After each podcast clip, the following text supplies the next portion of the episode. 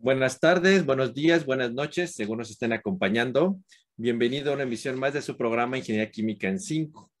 Antes que nada, muchísimas gracias que nos sigue y por sus views, porque son muy importantes para nosotros y eso nos anima a seguir trabajando para preparar más programas por ustedes. Muchísimas gracias por seguirnos en nuestro canal de YouTube. Y como en todas las emisiones, nos acompaña Juan José. ¿Qué tal a todos? Buenas tardes. César. Hola, saludos a todos. Eduardo. Hola, hola, buenas, buenas tardes. Y Gabriel. Hola, saludos a todos. Bueno, pues el día de hoy vamos a hablar sobre un tema bastante interesante y quisiera para introducir este tema platicar como tres, tres ideas que seguramente nos van a llevar a, a él.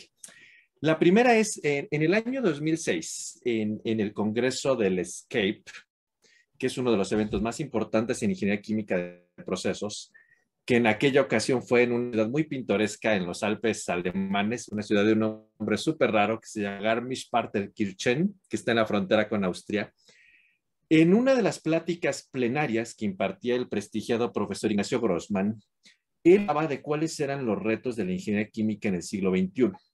Y entonces, sorprendentemente, y digo sorprendentemente porque la audiencia eh, se quedó un poco como no saber, sin saber cómo reaccionar, cuando dijo que uno de los grandes retos de la ingeniería química que tenía en el futuro y que seguramente una de las grandes aplicaciones era en las ciencias médicas y en la ciencia de la salud. Y, empezó a dar algunas ideas preliminares de cómo las áreas de optimización y modelado junto con una incipiente inteligencia artificial que teníamos entonces, podría ser una gran área de oportunidad para la ingeniería química. La plática causó un poco de polémica en su momento porque no, no quedó muy claro cómo iba a ser eso, pero lo dejó como uno de los puntos importantes de hacia dónde la ingeniería química se podría dirigir. Años después, como una segunda idea pongo, hace cerca de 10 años, en el Aiche Journal, una revista muy prestigiada de ingeniería química, el profesor Julio Tino de University eh, escribió de review muy interesante donde exploraba cuáles eran las grandes áreas en que la ingeniería química se había empezado a mover. Y una parte de su review bustas ajenas a la ingeniería química se empezaban a citar muchos trabajos de ingeniería química.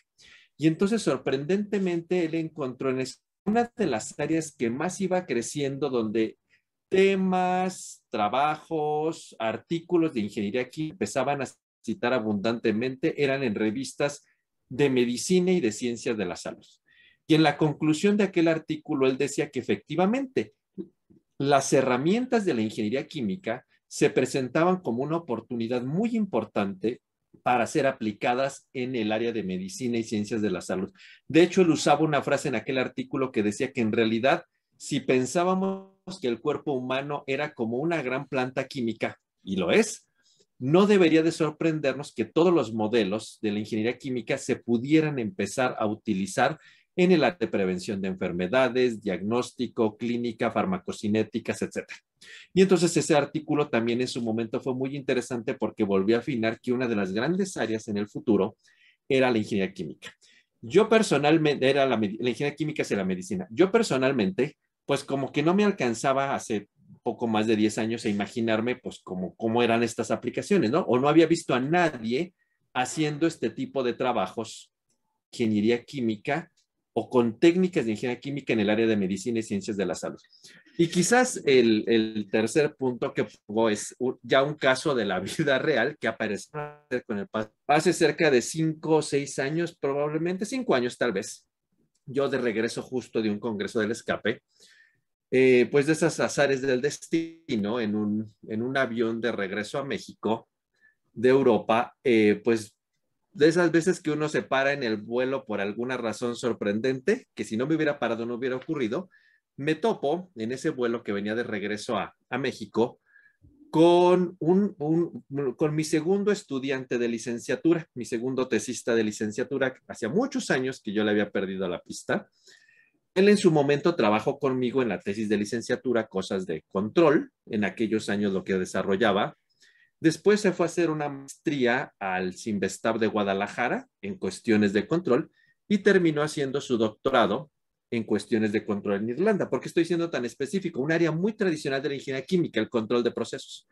Después de eso yo le perdí la pista hasta que no me lo volví a encontrar en ese avión y después de una larga plática de muchas horas en ese vuelo, pues me sorprende que él trabajaba en ese entonces en la Universidad de Frankfurt y él, y él era el jefe responsable de un laboratorio dedicado a cuestiones de infectología teórica.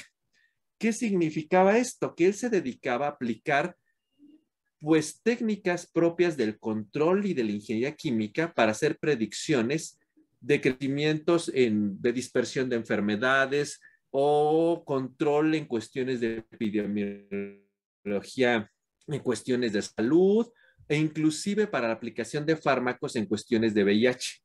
Y entonces, así como que fue la primera vez que yo tuve el contacto en que utilizaba este tipo de técnicas pensando que el cuerpo humano es como una planta química y pues utilizando técnicas de control se podían utilizar para tratamiento, eh, aplicar tratamientos químicos. Técnicamente la idea es, yo quiero en un reactor subir la temperatura como eh, para cambiar la composición, tengo entrada-salida, pues bueno, era lo mismo, la concentración de un bicho en el cuerpo humano, pues tengo que estimar mediante un modelo la cantidad de fármaco que debo de administrar y con ciertas restricciones y yo pues lo puedo predecir teóricamente. Digamos, en el fondo es un poco la idea, ¿no?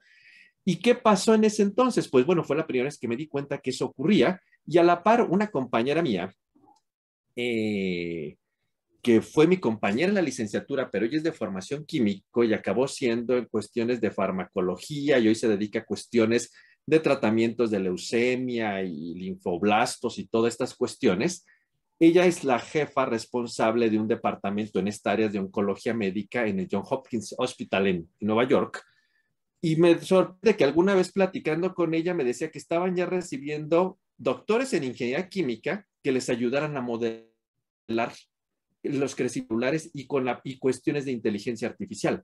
Entonces, que estaban buscando ya gente en ingeniería química que les eran muy útiles para estas áreas. Entonces, en realidad, el tema que queremos poner en la mesa estatante es cuáles son los retos y las oportunidades que nos da la ingeniería química para involucrarnos en una ciencia tan ajena en apariencia, pero que parece ser que las herramientas que tenemos nosotros como ingenieros químicos pueden ser muy útiles en las ciencias médicas y en el área de la, de la salud, ¿no? Y en ese sentido, pues como a la luz de este contexto, la primera pregunta que yo quisiera dejar para reflexionar en la mesa es, en la ingeniería química tenemos herramientas muy importantes como el modelado, la optimización, el control de procesos, los fenómenos de transporte, la termodinámica, ¿no?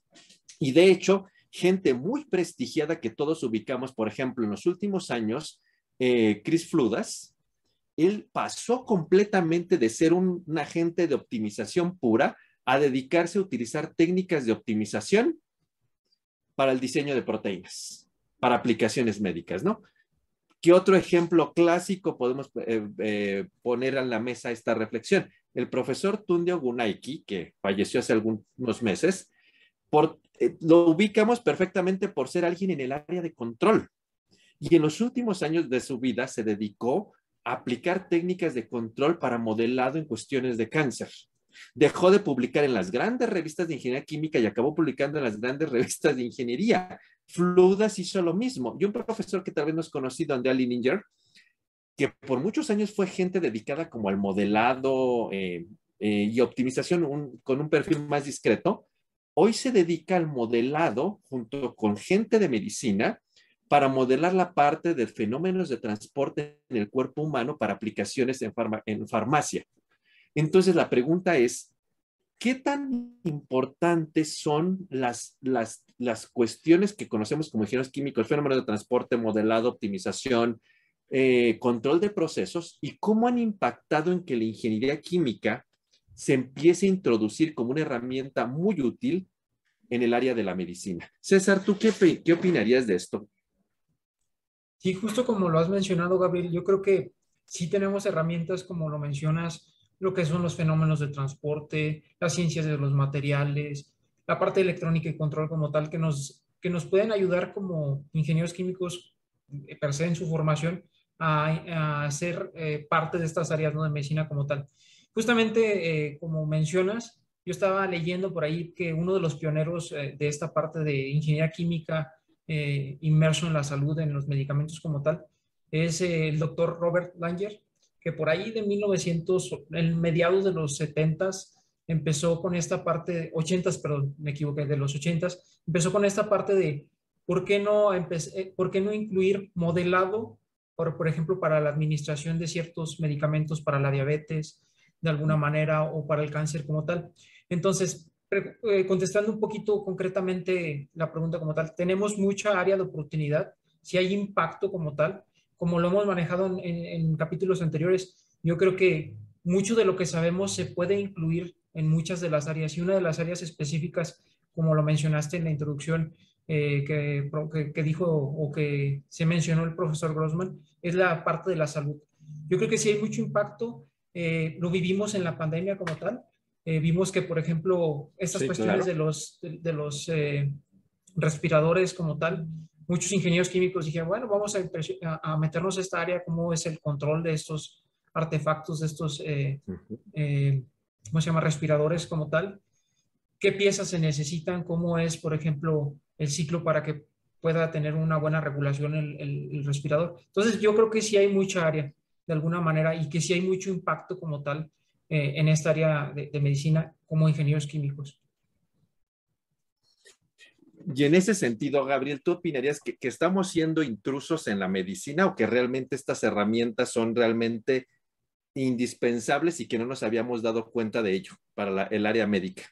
Yo creo que no somos intrusos, de hecho eran indispensables o eh, de hecho, como comentábamos hace un momento antes de, iniciar el podcast, pues bueno, muchos de los procesos, si nosotros vemos el cuerpo humano como una gran planta química, pues realmente muchos de los procesos que ya, ya aplicamos, eh, pues ya están presentes en, el cuerpo. Y yo, por ejemplo, algo que recuerdo, los que han estudiado, por ejemplo, reactores con el libro de, de Fogler, él tiende a poner mucho, eh, algunos problemas aplicados a este tipo de, de cosas. Uno que recuerdo mucho es la aplicación de ingeniería de reactores al cuerpo humano, al sistema digestivo, que se podía modelar como un sistema de reactores en serie. Entonces, yo creo que no es que somos intrusos, simple y sencillamente estamos eh, ampliando un poquito más las, las áreas de, de aplicación de, ahora sí, de los conceptos que ya teníamos. Ok, y entonces en ese sentido, Lalo, finalmente como idea conclusiva de esta primera pregunta sería, ¿crees que sea válido que pensemos que el cuerpo humano es como una planta química? ¿O lo estamos reduciendo a una simplificación muy extrema? Yo, creo que es una pregunta súper polémica, porque por ahí a lo mejor algún purista de la medicina va a poner el grito en el cielo y decir, ¿cómo crees? ¿Cómo es posible que mira que el ácido y que mira que las células y que mira que el tejido y no, no, no, no es posible que lo compares con un tambo ahí de, de acero? Pues bueno, o sea, a, a lo mejor este, yo creo que, que, que, sí podría ser, pero pues, a, final de cuentas, eh, si, lo vemos desde el punto de vista como una caja negra, pues entra algo y sale algo, ¿no? Se entra comida y digo, a lo mejor no, no de manera inmediata, por supuesto, pero salen nutrientes, ¿no? Entonces, eh, pues viéndolo desde el punto de vista de caja negra, pues probablemente sea lo mismo, ¿no? O sea, sí, por supuesto, es un vamos a decirlo así, es una planta química súper delicada, que, evidentemente van a estar técnicas muy sofisticadas de control y va a necesitar a lo mejor por ahí eh, alguna, algún modelado de liberación de fármacos muy, muy específico y a lo mejor tratar de minimizar el error entre lo que tú predices y lo que funciona. Pero pues para fines prácticos, si lo vemos como una caja negra, yo creo que sin duda podríamos, podríamos pensar que, que es una planta, una planta como tal.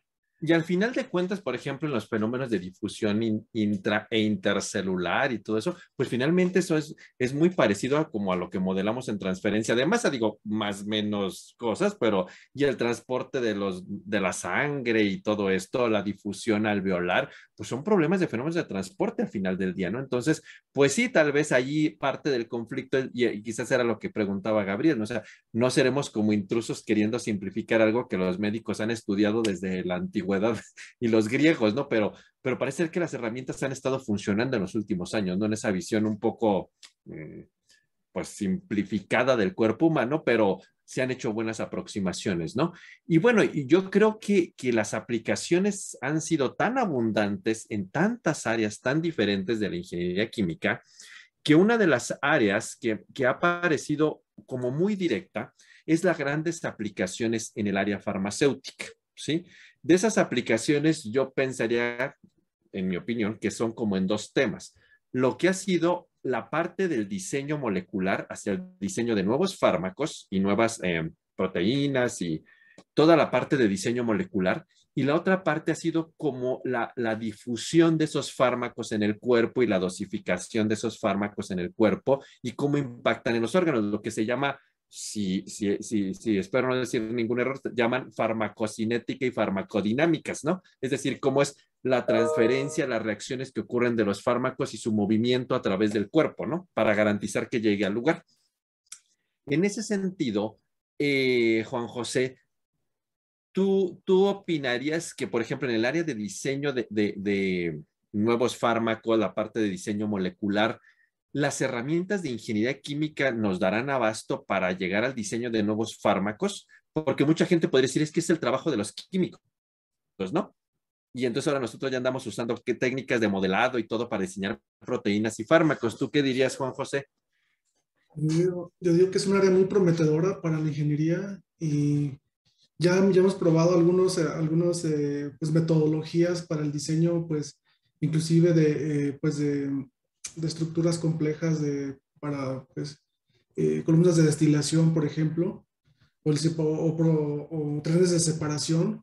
Creo que este, esta idea de, de poder hacer sistemáticamente ya se ha evolucionado con las nuevas técnicas de inteligencia artificial y eh, todo lo que ahora, pues el poder computacional que tenemos hoy en día, pues nos permite pues, alcanzar a esos niveles ya completamente de poder diseñar o eh, metodologías para poder encontrar eh, pues nuevos fármacos aplicando ya eh, técnicas propiamente pues propias de la ingeniería química como es el diseño de productos este eh, y todas esas técnicas de optimización como tal. Pero por ejemplo a mí lo que me causa inquietud no sé César es tú crees que por ejemplo no, no van a, a, a decir así uy es que este no era el trabajo de los químicos sí ciertamente justamente algunos compañeros que trabajan en esa área están trabajando ahorita en la UNAM veo que, que, tienen esa parte, ¿no? De, de, por ejemplo, del diseño de fármacos y todo, sí. toda esta área como tal. Sí puede entrar en controversia esa parte, pero también yo creo que eh, tenemos conocimientos de, de fisicoquímica, ¿no? Que de alguna manera nos pueden ayudar a, a condicionar el principio activo de un medicamento, a la parte del transporte, que también es muy importante, al, al, al, al, al almacenar, pues, el, en condiciones óptimas el, el medicamento. Yo creo que yo creo que la controversia está en que solamente los, lo manejáramos, eh, digamos, de manera independiente. Yo creo que lo que se debe de hacer es la interdisciplinariedad como tal, ¿no? El tener las bases de un buen químico y, ok, de alguna manera esto se puede hacer y cómo se va a escalar, cómo se va a almacenar, cómo se va a transportar. Yo creo que ahí podríamos tener eh, buena área de oportunidad. Sí, Lalo, Sí, co complementando un poco lo que comenta César y, y, Juan José, digo, pues no nos vayamos tan lejos, ¿no? Hace poquito andábamos sufriendo que, que sí que qué íbamos a hacer con las vacunas y que si se tenía que transportar a menos sabe cuántos grados y que, que voy a hacer, van a estar un congelador gigante o qué voy a hacer a final de cuentas, digo, creo que esto ya lo hemos platicado en otras ocasiones, pues a una de, las, vaya, del, impacto directo del ingeniero químico, pues es la cadena de suministro, ¿no? Digo, a lo mejor en palabras más simples, pues qué ruta voy a seguir para llegar más pronto, para que me salga más barato, para, no sé, emitir menos CO2.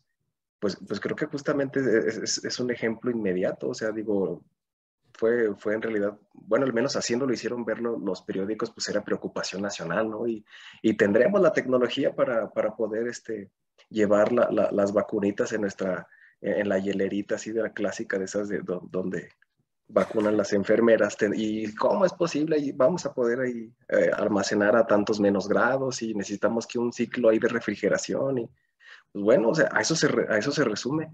Digo, a lo mejor un tanto no, no al, al, al, diseño como tal del fármaco, pero bueno, en este caso sí directamente al, a la distribución propiamente de, de la vacuna. Ok, y entonces ahí se ve claramente que, pues, como, como, ustedes mismos han dicho, ¿no? Esa interdisciplinariedad es la que nos podría dar salida a resolver estos problemas, no, no que hagamos nosotros lo de un médico o lo de un químico, sino que aportando las herramientas que tenemos, poderle dar solución al problema en el caso, por ejemplo, del diseño de fármacos a partir de diseño molecular o de proteínas, ¿no? Pero en esa misma línea de farmacia, en la otra área es el modelado para la farmacocinética y la farmacodinámica. En ese sentido, algo que ha sido un poco criticado es que hemos tal vez sobresimplificado el modelo utilizando nada más pues la parte de fenómenos de transporte fundamental y que además que si es en una sola dirección y que esas son cosas tridimensionales con problemas muchos eh, muy simultáneos. Yo creo que la ingeniería química tiene las herramientas para hacer esas estimaciones teóricas de farmacocinética y farmacodinámica. Pero tú ahí, Gabriel, ¿crees que el problema es que, todavía los modelos que tenemos no pueden representar esa, ese comportamiento o esa faceta de, la, de los estudios farmacéuticos en el cuerpo humano o nos faltan datos que son difíciles de obtener eh, in situ porque pues estamos trabajando en vivo, ¿no? Yo creo que el principal problema es que nos faltan datos, definitivamente. Hay muchos procesos, a pesar de que esto ya tiene muchos años estudiándose, algunos procesos, por ejemplo, el ATP, y, cómo es este, la generación de, glucosa y energía, por decir un ejemplo, otro tipo, pero aún no se comprende de todo todos los procesos que ocurren en el, en el cuerpo. Yo creo que sí falta todavía bastante ahí para, para recolectar datos y entender por ahí algunos mecanismos. En cuanto a los modelos, yo creo que tenemos modelos este, suficientemente robustos como para poder describirlo. Digo, si se tuvieran todos los datos, ¿cuál sería el problema que yo vería ahí? La solución de las ecuaciones. Sí, yo creo que esto ha de ser eh, matemáticamente, ahora sí que, horrible solucionar todo eso. Pero yo, bueno, ahorita que comentabas un poquito de las simplificaciones, yo no creo que esté del todo mal simplificar. Sí, este, nosotros lo hacemos seguido en, en reactores. Este, muchas veces un reactor que es tridimensional lo podemos modelar de manera bidimensional, que es normalmente lo que se hace y las aproximaciones o los, los resultados que tenemos son bastante pues semejantes a los que se obtienen en la realidad. Entonces, yo creo que pues sí se pueden aplicar este tipo de simplificaciones a, a procesos de, de, medicina y tener buenos resultados. Yo creo que tampoco se debería, digamos, como uh, estigmatizar un poquito de, ay, está simplificado, no va a ser preciso. Yo creo que, bueno, depende también del tipo de simplificación, pero no, creo que tampoco se tiene que ver con, con más los ojos. Y la otra parte, evidentemente, los datos. es muy difícil obtener datos en, pues en vivo, ¿no? In vivo sería lo correcto, ¿no? En un cuerpo humano. No es fácil dar ese seguimiento. Y yo creo que finalmente para cerrar esta ronda, eh, César, ¿tú pensarías que aquí la gran restricción es la toma de los datos? Sí, pero no es restrictivo nada más a nuestra área. ahorita que estaba contestando Gabriel, también me quedé pensando en esta parte, ¿no? O sea, pues lógicamente también los químicos tienen esta ausencia de datos, ¿no? O, en cualquier área que quieran mencionar. De alguna manera, sí es algo que se tiene que, se tiene que trabajar en, la toma de datos, esta, esta parte, eh, para hacerlo un poquito más robusto, los, digamos, la respuesta o la predicción o, la administración de algún fármaco, de alguna manera esta parte, sí es algo que se debería hacer. Gabriel, perdón. Adelante, Gabriel. Creo que tienes tu audio apagado, Gabriel. Ah, perdón. Eh, sí, este, complementando un poquito lo que, lo que dice César, efectivamente muchas áreas este, tienen pues como ese lag de datos. El principal problema que yo le veo aquí a, obtener datos en medicina, por ejemplo, es que muchas veces se requiere hacer una operación o se requiere hacer algo para obtener dichos datos.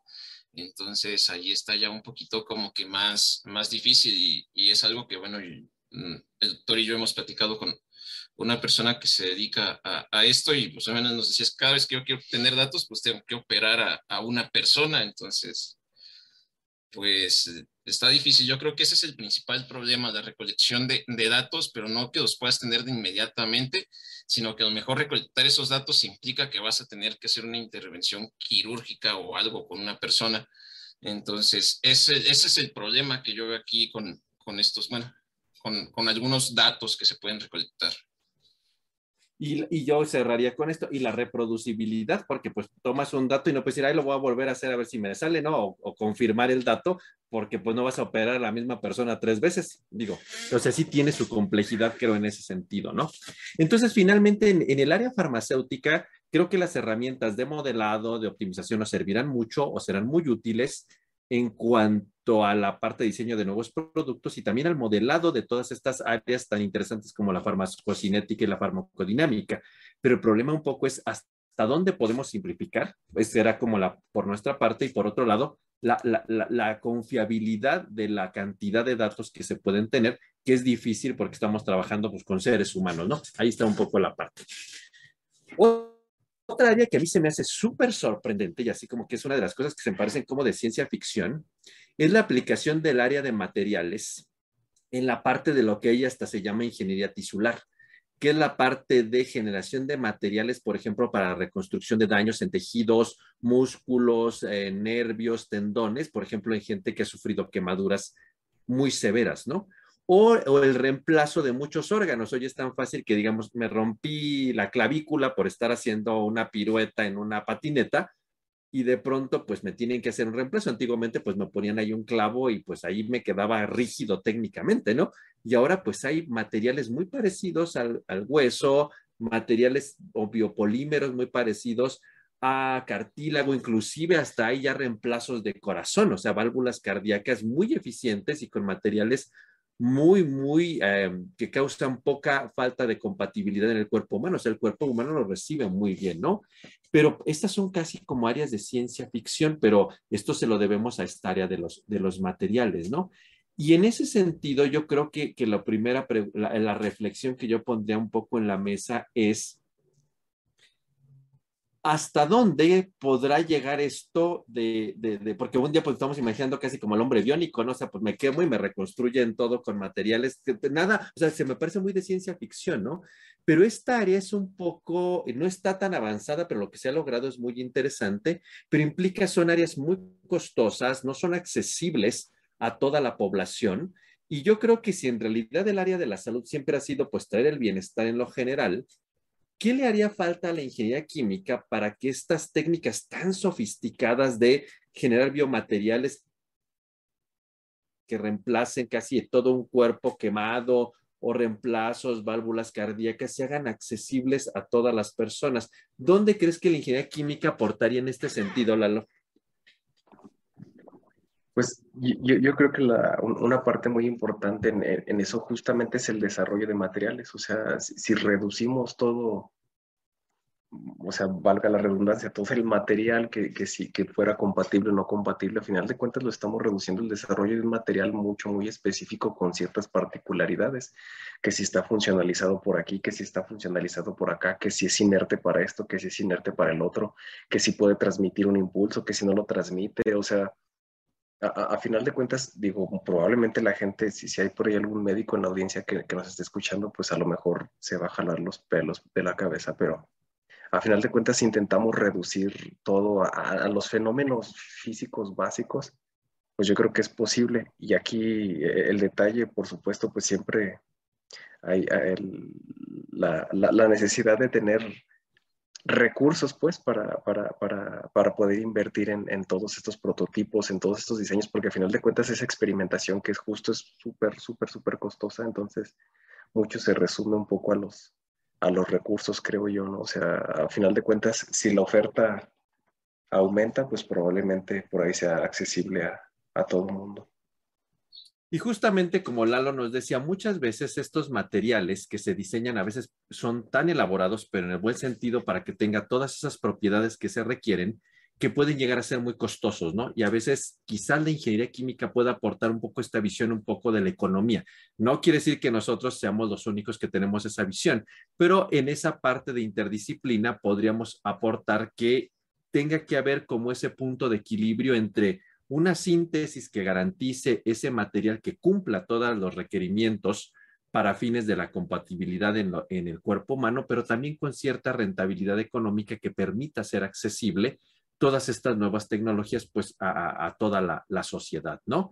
Y en esa misma área de, las aplicaciones eh, médicas, pues la, otra parte son la, parte referente a estos de los implantes, porque la ingeniería tisular pues está técnicamente dedicada a la parte de diseño de materiales que semejen mucho, eh, pues no sé, músculos, tendones, nervios y la parte de los reemplazos, no sé, cartílago, huesos, reemplazos cardíacos, rótulas, etcétera, ¿no? Que eso es algún área más, más accesible.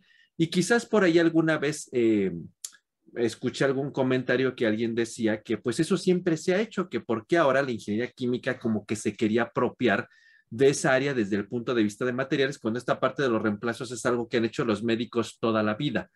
¿Cuál sería como el plus, digamos, que la ingeniería podía dar a esa actividad que siempre los médicos han, han hecho? Digamos, siempre han puesto reemplazos de algún modo, pero ¿qué plus adicional daría la ingeniería química? Porque ahí sí están pensando que podemos estar haciendo una intrusión a un tema que es muy de medicina y que siempre se ha hecho. ¿Tú qué dirías, Gabriel? No, hay muchas cosas en las que puede aportar ahí la, la ingeniería química. Este, uno de, las, de los grandes aportes es, eh, y que rara vez se piensa, a lo mejor intentar crear estos materiales ya a escala industrial, ¿sí? No hacerlo solo en, en, pequeña escala, sino que tal vez puedan ser un poquito más, este, pues baratos. Ustedes saben que la economía de escala pues ayuda mucho a disminuir los costos de, de algún bien o servicio. creo que, que, la ingeniería química puede aportar en esa parte, digamos, desde un punto de vista de ingeniería química tradicional, y bueno, también evidentemente pues puede eh, ayudar un poco lo que es la, parte del diseño de materiales, viéndolo desde, un punto de vista pues de, difusión. Y yo creo que, por ejemplo, ahí los ingenieros químicos que tienen, por ejemplo, bastante experiencia con membranas o este tipo de cosas, pues tienen un área de oportunidad bastante importante en, en ese tipo de, materiales. Por ejemplo, tal vez este, materiales que sean selectivos para dejar pasar cierto tipo de, nutrientes o cierto tipo de, de sustancias, bueno, el ingeniero químico pues puede, puede aportar bastante. Entonces, eh, yo creo que hay muchísimas áreas. No creo que seamos intrusivos, la, la, verdad. Creo que al contrario, podemos abonar bastante.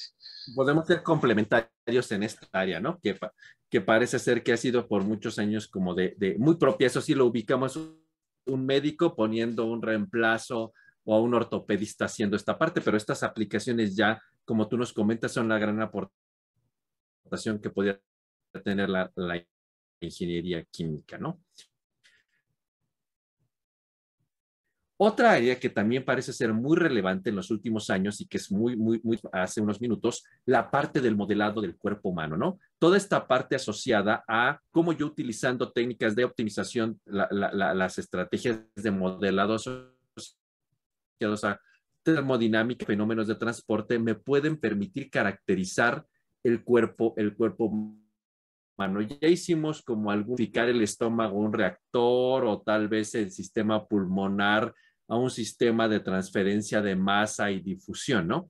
Pero en ese sentido, Juan José, ¿tú cuáles verías que son las limitaciones y los retos que tenemos como ingenieros químicos en aplicar el modelado al cuerpo humano? ¿Cuáles crees que están las, desventajas o, digamos, problemáticas con las técnicas de ingeniería química y cuáles son las áreas de oportunidad que tú ves ahí? Sí, pues eh, aquí nosotros ya, pues, eh, hemos hablado, de, por ejemplo, del estómago como tal, que para modelarlo pues eh, eh, con varios reactores o, o, inclusive algún riñón, el, el, el, filtrado, todo esto. Entonces creo que eh, pues se siguen aplicando los, los, mismos fenómenos que ya conocemos, las leyes que gobiernan pues estos fenómenos, la difusión, eh, pues, el transporte de masa, el transporte de inclusive de energía. Creo que aquí me gusta imaginar que pues puede llegar a un punto en el que se pueda aplicar intensificación de procesos para pues eh, emular de alguna manera o complementar este, pues no solo un reactor, sino tal vez a lo mejor un reactor que pueda eh, en una conversión absorber pues diferentes nutrientes que tales como lo hace el, estómago. Aquí lo complicado pues es precisamente esto, como es a nivel un poco eh, pues digamos micro, por así decirlo, para modelarlo de una manera muy adecuada, pues los modelos que resultan o los fenómenos de modelar esto pues eh, son ecuaciones, cientos de ecuaciones e inclusive pues eh, varían con, con, el tiempo y, y, todo esto, y no solamente una especie, sino son varias, son, no solamente un, un, eh, reactivo, sino es, son pues, procesos que tienen muchos pues, elementos y que al final van a reaccionar y que pues, pueden, producir cientos de, de, pues, de cosas. Que realmente modelar esto pues es complejo, pero siento que si allá vamos, realmente la, los modelos que ahora se están buscando inclusive para optimizar este tipo de, pues de, eh, procesos, para hacerlos más eficientes y, más, eh, y más económicos, pues eh, van encaminados a, a, a, poner nuevas técnicas de optimización que sean más rápidas y que pues funcionen de una manera pues, muy adecuada, inclusive con técnicas de lo que se está aplicando hoy en día, técnicas de inteligencia artificial, que pueden tratar el, problema de una manera pues bastante buena. Lalo. Sí, justamente esto último que acaba de, comentar Juan José, digo, qué bueno que se acordó, ya si no, yo le iba a recordar. Pero es que en realidad pienso que el, el, justamente la, dificultad es pues, lo que platicamos hace rato, ¿no? Pues tengo que, vaya, descuartizar a la persona pues para poder a lo mejor tomar una muestra in situ, lo cual pues evidentemente no, digo, salvo que alguien preste su cuerpo para la ciencia, pues adelante, ¿no? Listo y experimenten, pero si imagínense, o sea, eso depende de la vida, yo creo que no es posible. Y justamente quería comentar lo, que terminó ahorita Juan José, o sea, tendríamos, pienso yo que a lo mejor lo, ideal o a lo que deberíamos de, apuntar o tratar de hacer es, a lo mejor por un momento dejar, dejar de pensar en, en el modelo súper sofisticado, lleno de ecuaciones diferenciales, parciales y anidadas y no sé qué tanto, y a lo mejor tratar de pensar en modelos más simples, justamente como comentaba Juan José, a lo mejor un, conjunto de redes neuronales, una red neuronal, que en realidad, digo, más allá de, la teoría que hay detrás, pues en realidad el modelo de una red neuronal es súper sencillo, o sea, súper, súper sencillo, pero es capaz de, de, modelar cuestiones simple y sencillamente con datos de entrada y de salida.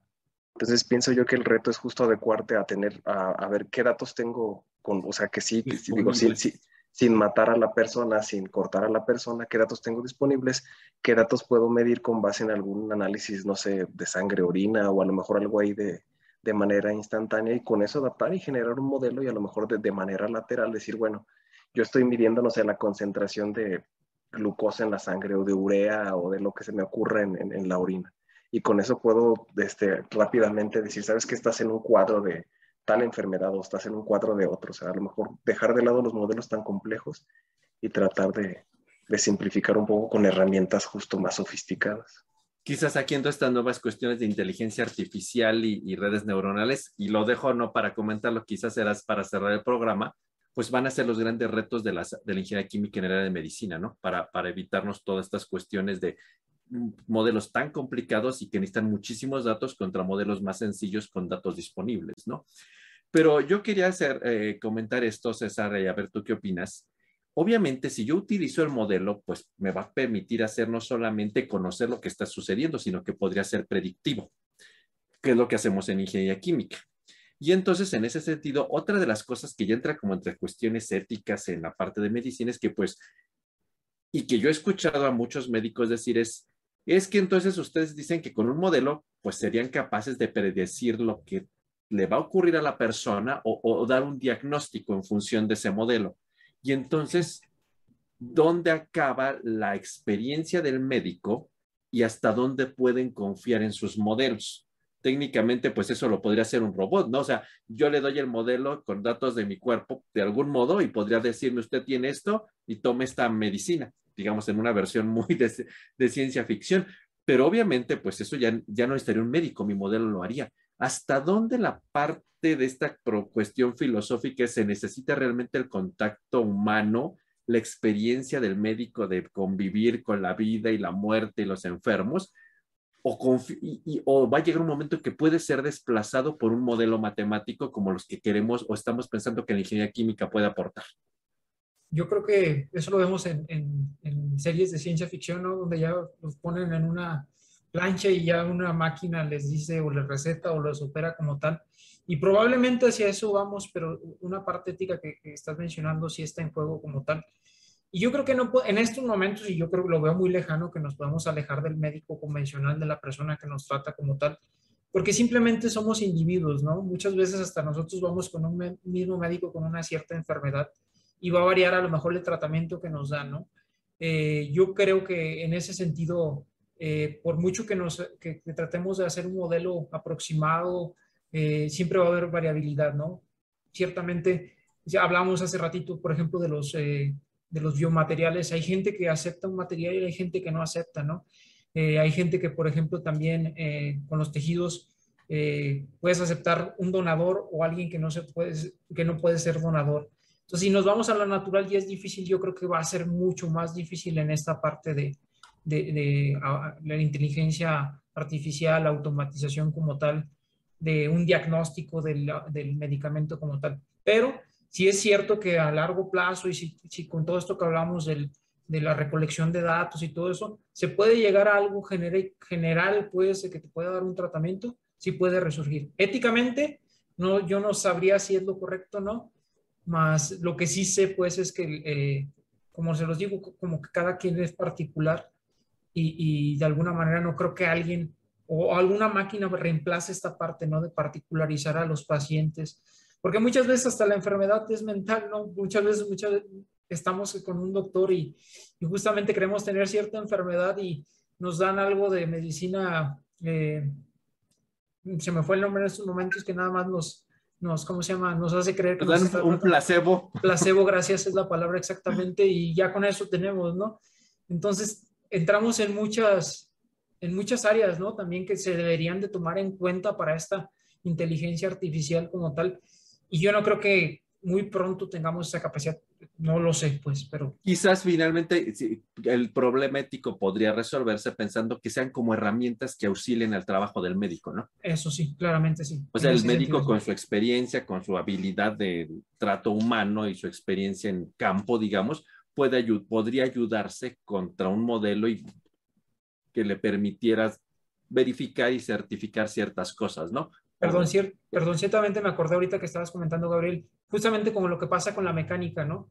Antes teníamos los mecánicos muy eh, pues de barrio y que nos hacían en el diagnóstico y nos podían arreglar. Y ahorita existe ya estas máquinas que nos evalúan y nos pueden dar lectura de lo que está sucediendo en el motor, ¿no? Si lo llevamos a ese símil que lo utilizan como una herramienta, sería súper competente para los médicos y para nosotros como población en general.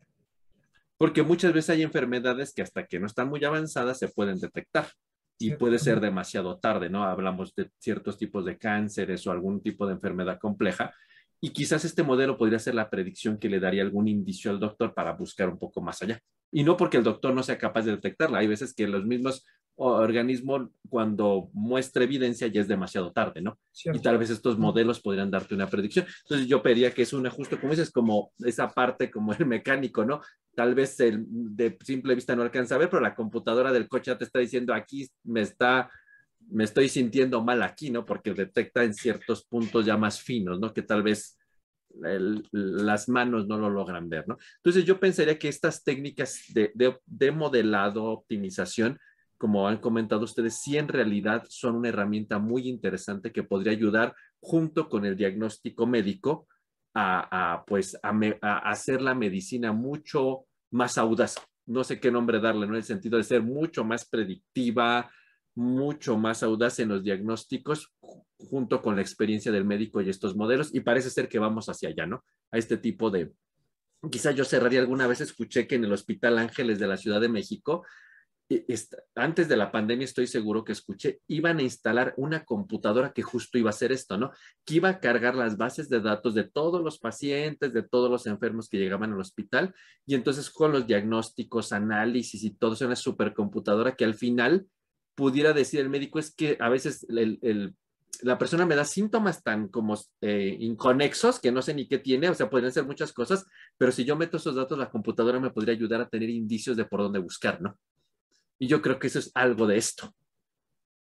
Y eso yo lo, yo lo escuché eh, que en el Hospital Ángeles de Ciudad de México iban a instalar ya una computadora así y que la obligación de los médicos era cargar información de todos los pacientes junto con todos los diagnósticos que daban el tratamiento que daba, si había funcionado o no. Y entonces cuando llegas, es que me duele la cabeza, pero también me duele el pie y me dio fiebre, o sea, como síntomas de mil cosas.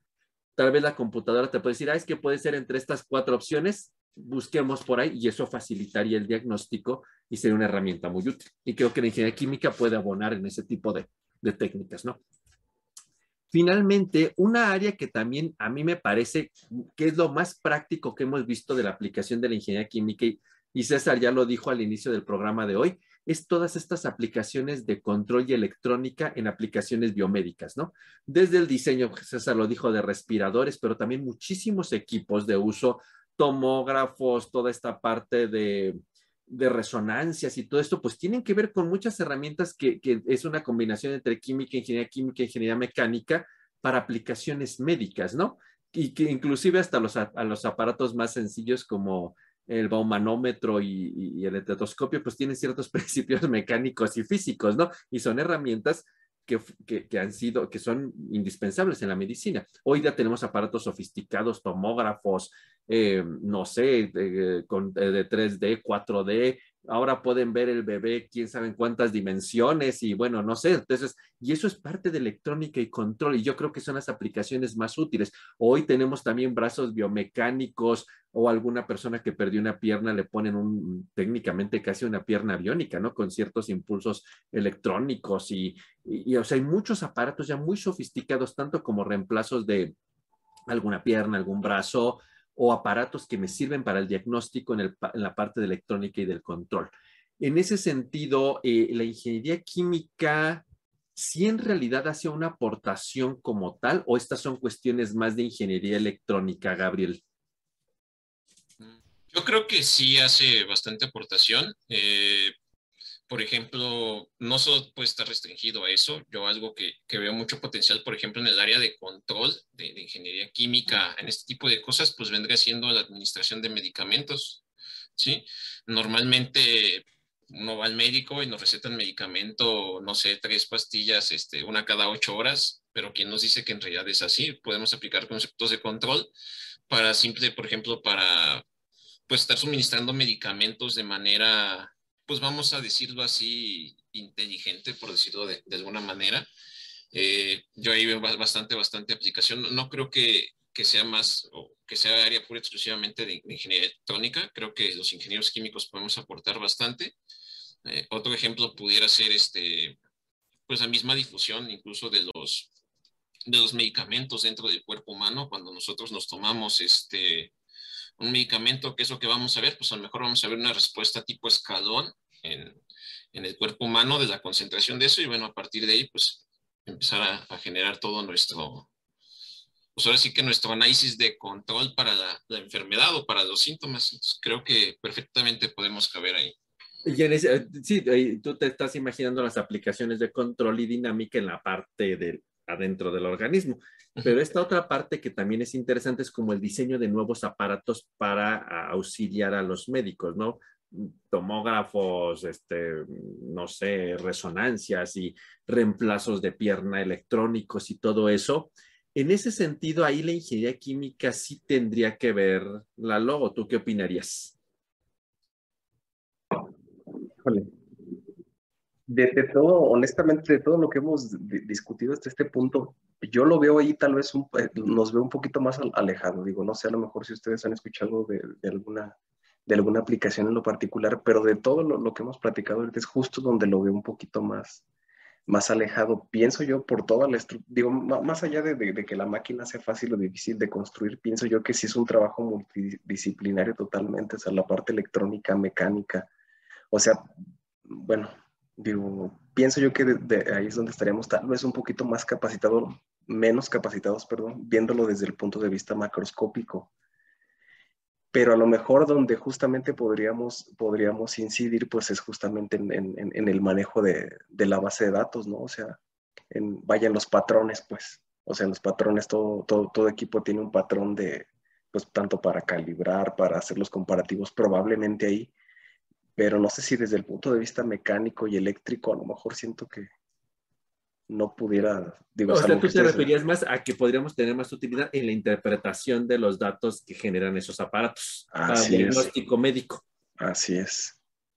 Sí, porque por ejemplo, ahora yo he escuchado que, por ejemplo, en un tomógrafo te pueden, no sé si es en el tomógrafo la resonancia, si alguien me corrige, puedes detectar con cierta forma en el cerebro si una persona tiene Alzheimer o no. O sea, ves como una nebulosa en, no sé si es en una tomografía, una resonancia o en ambas. Me disculpo si te estoy diciendo una burrada, pero obviamente eh, se ve como una nebulosa en el cerebro cuando tienes Alzheimer, ¿no?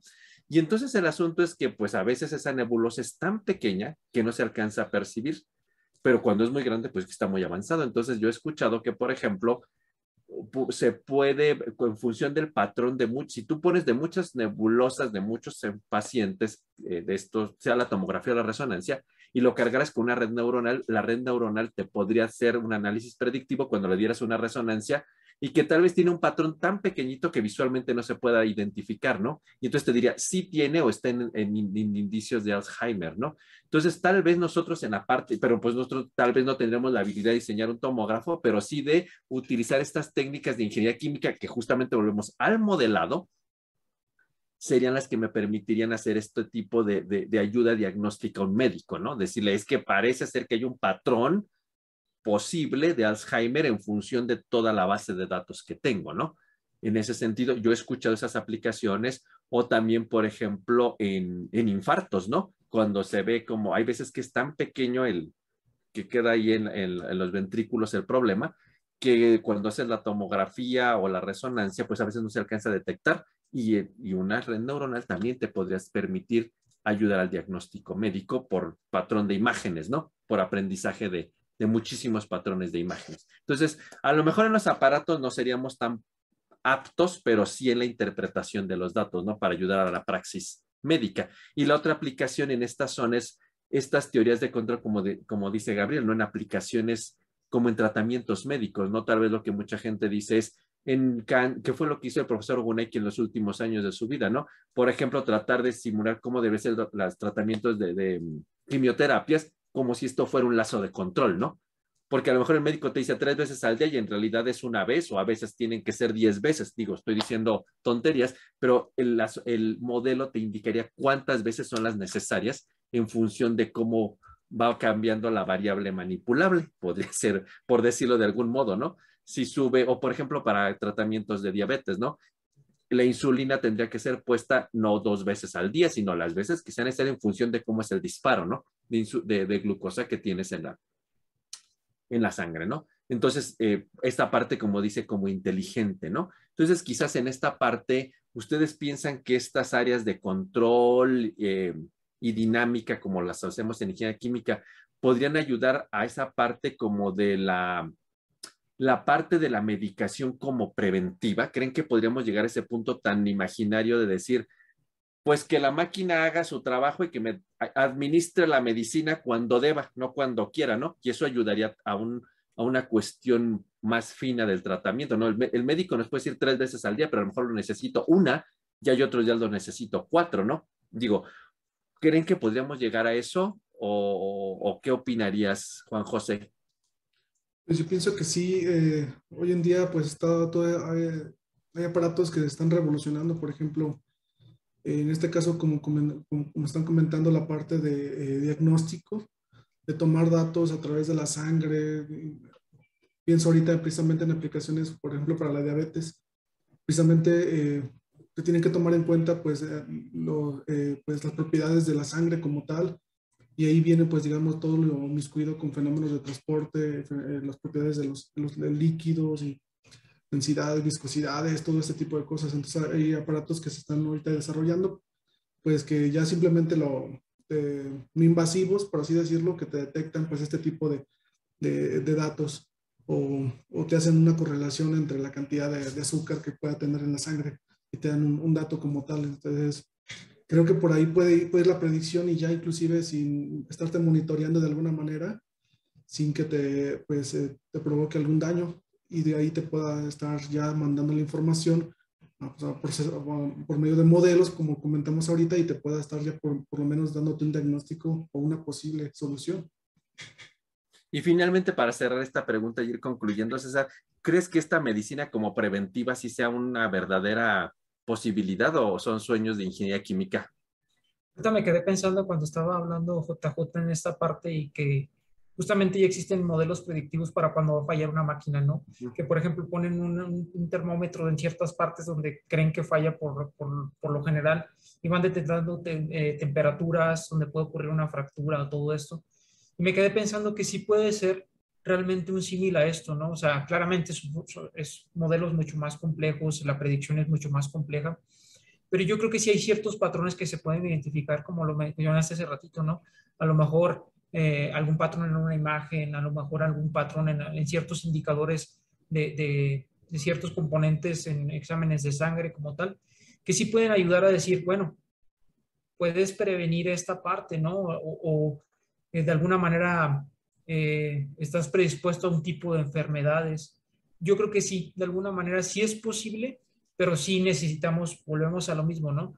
La interdisciplinariedad como tal. No creo, porque el, yo creo que la audiencia que nos escucha de alguna manera decir, pues ellos creen que los ingenieros químicos son todólogos, ¿no? En todos los episodios hablan de que pueden hacer todo y esa parte. Y justamente no creo que sea así, yo creo que podemos auxiliarnos, ¿no? Como en, esta, en este sector, podemos ser, eh, eh, podemos ayudar a ciertos sectores, como lo, han mencionado todos ustedes, para abonar al tema, ¿no? Pero justamente me quedé pensando también hace ratito que, que, decían esta parte de control y mucha, mucha parte de la ingeniería química. En muchos departamentos, en muchas universidades están aislados la parte de ingeniería química y otro departamento de control. Y lo que tienen es la parte de, que pues trabajan en colaboración, ¿no? Nosotros pues ya sabemos que hay ciertos mecanismos de control que podemos utilizar como tal y podemos hacer el la a esta parte, ¿no? Pero son aplicaciones particulares. Y a lo que voy con todo esto, pues para hacer este comentario como tal, sí, de alguna manera podemos abonar a esta parte de la medicina preventiva como tal, sí se puede llegar a mi perspectiva a, a, a este nivel de, de, de podemos ser podemos elaborar algún equipo que nos pueda generar medicina preventiva y nos pueda auxiliar, como lo hablamos hace ratito, una herramienta para los médicos. Finalmente, para terminar terminando esta emisión de hoy, pues parece ser que eso que comentaba el profesor Ignacio Grossman hace casi 20 años, pues en realidad hoy es una realidad. Hay muchas áreas de, de, la ingeniería química que están ya empezando a hacer aplicación de la ingeniería química. Hay muchos ingenieros químicos trabajando ya en hospitales modelando, diseñando moléculas, fármacos, siguiendo farmacocinéticas, aplicando cuestiones de control ya en muchas partes de aplicación de medicamentos. Y ya no son cosas tan aisladas, ya hay muchas, eh, es algo en continuo, ¿no? En ese sentido parece ser que la, idea era súper acertada y, esta colaboración ya parece muy inminente, ¿no? Quizás en México no estamos todavía tan acostumbrados a esto, pero en otras partes del mundo el ingeniero químico ya es un colaborador, digamos, eh, con sus herramientas en, en las en los departamentos de medicina, por ejemplo, ¿no? con muchos proyectos o en hospitales. Finalmente, Gabriel, ¿cuáles ves como los retos y oportunidades de esta área tan novedosa de la ingeniería química en, el siglo, lo, que va, a venir del siglo XXI? Mm, yo creo que el principal reto que tenemos ahí es generar modelos que sean ahora sí que precisos en cuanto a predicción de datos y que sean sobre todo pues, fáciles de resolver, ¿sí? En ese sentido, bueno, como comentaba Lalo, pues la inteligencia artificial pues puede ser un, buen paliativo para ese tipo de, de, cosas. Y yo veo que es el principal reto, sobre todo por la amplia gama de, de aplicaciones que, que, puede haber eh, en, ese, en ese ámbito. Juan José, ¿cuáles piensas en tu opinión que son estos retos y oportunidades en el siglo XXI y yo creo que también es algo que comentamos también los, los materiales, biomateriales, todo este tipo de, de eh, pues sí, materiales que, nos, eh, que se están desarrollando y que pues precisamente van muy encaminados a gran parte por, ingenieros químicos que pues eh, conocen muy bien acerca de las, pues de las estructuras, las propiedades que pueda tener, inclusive que puedan, pues su forma de interactuar con, eh, pues con otros medios. Entonces, creo que este tipo de materiales, ah, tal vez hasta funcionalizados, inteligentes, podría ser que puedan solucionar no solamente una, una problemática, sino que puedan solucionar esa y, y, otra en conjunto, por así decirlo. Entre esos retos y oportunidades, César, ¿crees que el, la hibridización de estas dos cosas sería el ingeniero biomédico o el ingeniero químico va a seguir teniendo su lugar? yo creo que sí, es como lo dices, yo creo que la hibridación sí caería, recaería de alguna manera en la ingeniería biomédica como tal, pero yo creo que también, y, sin quitar a un lado al ingeniero químico, como decíamos, abonar a estas partes, yo creo que sí puede abonar, digo, de alguna manera ya mencionaron ellos dos y yo creo que recayendo un poquito más en la parte de inteligencia artificial, creo que tenemos varios eh, campos de acción todavía. Pero y quizás esas herramientas tan naturales de los fenómenos de transporte, de la parte de cinética y termodinámica, que son únicas del ingeniero químico, van a seguir siendo como lo que nos va a permitir abonar a la medicina. Un ingeniero biomédico, no sin menospreciar, creo que tiende un poquito más a la ingeniería mecánica, en mi opinión, tal vez esté equivocado, o al menos de lo que sé. Tiende un poquito más a, la parte geomecánica, pero esas áreas tan nuestras como los fenómenos de transporte, la termodinámica, la fisicoquímica, creo que son la parte que nos van a seguir permitiendo abonar, en mi opinión, pero puedo ser criticado por eso, ¿no? Y finalmente, Lalo, en tu opinión muy personal, quizás o general, ¿cuál crees que es el gran reto que podría resolver la ingeniería química en la medicina con sus herramientas en el siglo XXI? aparte de, lo que ya comentaron todos, Juan José, Gabriel, César, a mí particularmente creo que algo que, deberíamos de, apoyar bastante es en, la generación de, bioprocesos y sobre todo en el escalamiento de, bioprocesos. Digo, a, lo mejor me voy a salir un poquito de tema, pero en, temas particulares de ingeniería química luego estamos batallando en cómo modelar el reactor donde va a participar un microorganismo para producir un biocombustible bueno, digamos, si ya no estoy pensando yo en un biocombustible y estoy pensando que está trabajando el microorganismo para eh, hacer alguna fermentación o lo que sea para producir algún antibiótico, algún medicamento en lo general, pues estrictamente también es un proceso y que muy probablemente estemos limitados en cuanto al, conocimiento y en cuanto a la tecnología para, para escalar, o sea, para, para poner ahora sí que como dulcecitos empezar a producir medicinas. Digo, no, no, que no, no, no que no se produzca así, entiendo que es una industria súper desarrollada y de las más eh, adineradas del mundo, pero probablemente en términos de, de, tecnología, o sea, en, el desarrollo tecnológico, en cuestiones de que si las condiciones de, reacción, las condiciones del equipo, en el dimensionamiento, o sea, siento que a lo mejor ahí es algo que, que, podríamos apoyar bastante, por supuesto, adicional a lo que ya comentó Juan José, Gabriel y César. Esa, ¿Tú crees que sería en tu, en tu opinión uno de los, en un reto muy importante en ingeniería química? Así es. Y, hoy día, pues parece ser que, vemos que la ingeniería química, pues ya cada vez somos más aceptados como en la comunidad médica, ¿no? Yo leí hace un tiempo que en, una universidad de España, en la Universidad de Castilla-La Mancha, en el departamento de medicina de la Universidad de Castilla-La Mancha, quien ganó el premio a la mejor tesis de doctorado de aquel año en el departamento de medicina no fue un médico, fue un, un doctor en ingeniería química que trabajaba en conjunto con ese departamento y que entonces diseñaron un material que ayudaba a hacer el mejor filtrado en la hemodiálisis en una forma barata y eficiente. Y yo creo que este es el mejor ejemplo de cómo ya parece ser que somos bienvenidos en una comunidad médica que suele ser por su formación una comunidad un poco cerrada por, por el tipo de conocimientos que tiene. Pero vean cómo en un departamento de medicina de la Universidad de Castilla-La Mancha, la mejor tesis de doctorado no fue de un médico, fue de un ingeniero químico por esta aportación al desarrollo eh, de un material en hemodiálisis. Entonces, yo creo que la ingeniería química no es como un sueño así de la ciencia ficción en la medicina.